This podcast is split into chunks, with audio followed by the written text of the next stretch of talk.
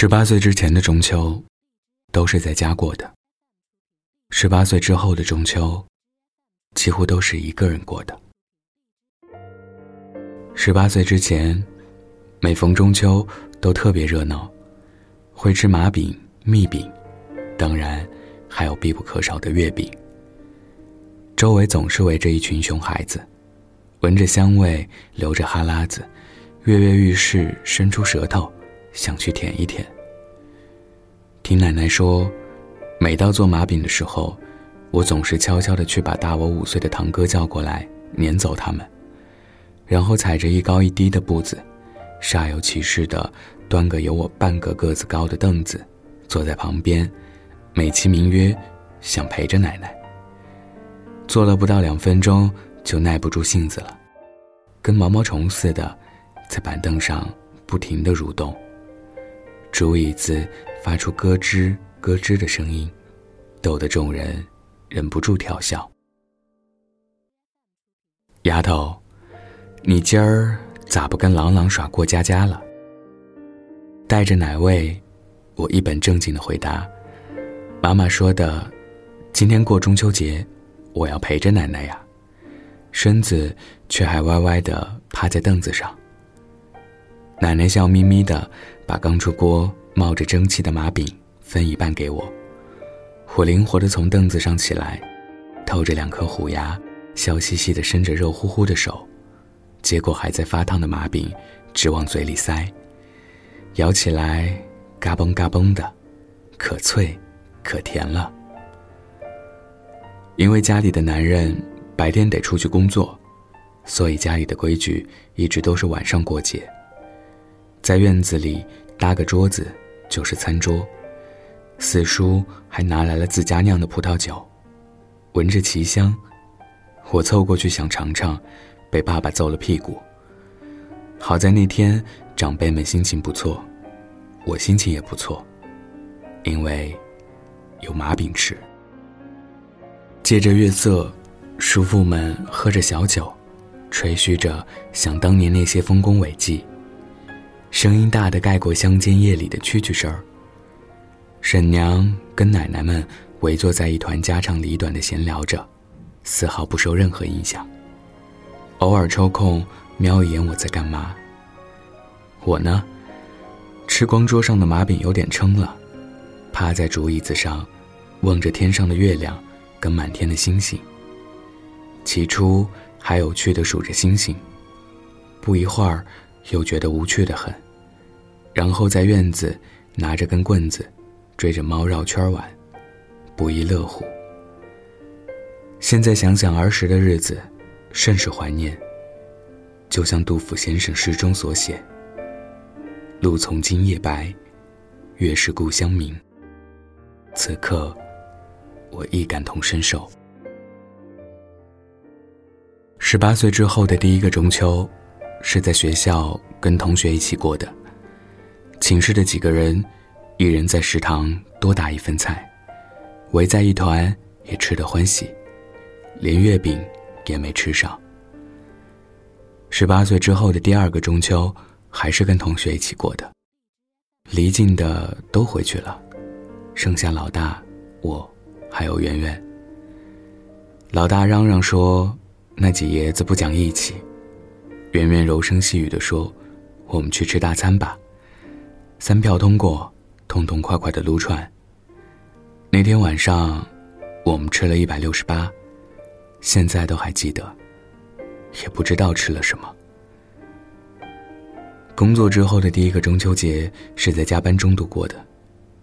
八月十五晚上九点，接到父亲的电话，那时候正忙着，应了几句，便匆匆挂了电话。”后来想想，父亲鲜少主动打电话，才忆起那是中秋。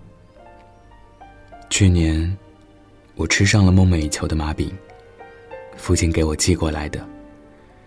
虽然还是那个味道，但始终觉得少了些什么。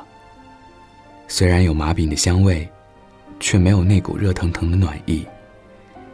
虽然有家乡的味道，却没有故乡的情怀。我在桌子上敲下这些文字的同时，望向窗外明月高挂，却怎么也找不到一颗闪烁的星星。闻不到麻饼的香味，听不到父亲醉酒时的高声喧嚣，婶娘的低语，蛐蛐的叫声。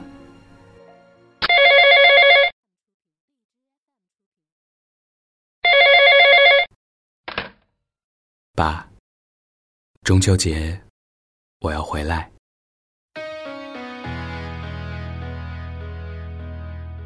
如果你也有好的故事和文章想要分享给大家，可以加我的微信“北台电台”的全拼。晚安，中秋节快乐！我曾经很想知道，同样的话要说多少次才好？那些再三强调的老套。长大了才知道是不是需要，很少主动拥抱，就算为了自豪，腼腆的笑，要强而又低调，穿的不了我赠送的外套，过时也不丢掉，还是一样，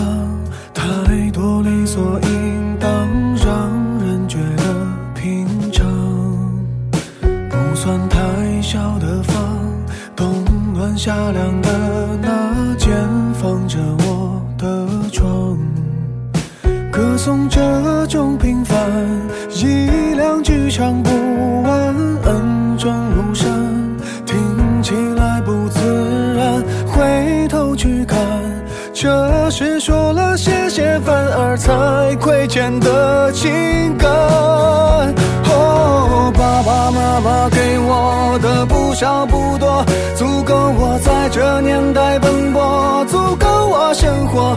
年少的轻狂不能用来挥霍，也曾像朋友一样和我诉说。哦，爸爸妈妈总说，经历的坎坷是度过青春的快乐。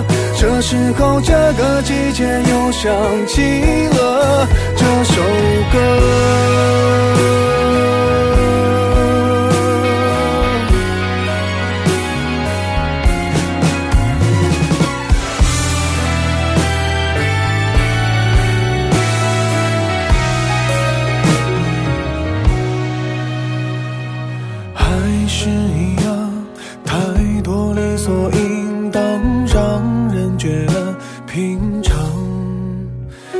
算太小的房，冬暖夏凉的那间放着我的床，歌颂这种平凡，一两句唱不完，恩重如山，听起来不自然。回头去看，这是说了谢谢反而才亏欠的情感。爸爸妈妈给我的不少不多，足够我在这年代奔波，足够我生活。年少的轻狂不能用来挥霍，也曾像朋友一样和我诉说。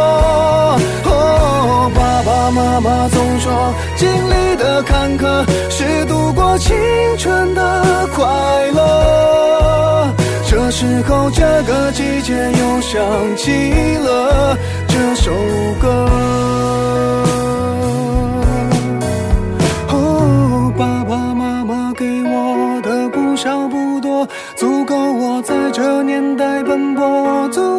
生活。年少的轻狂不能用来挥霍，也曾像朋友一样和我诉说。爸爸妈妈总说，经历的坎坷是度过青春的快乐。这时候，这个季节又想起了这首歌。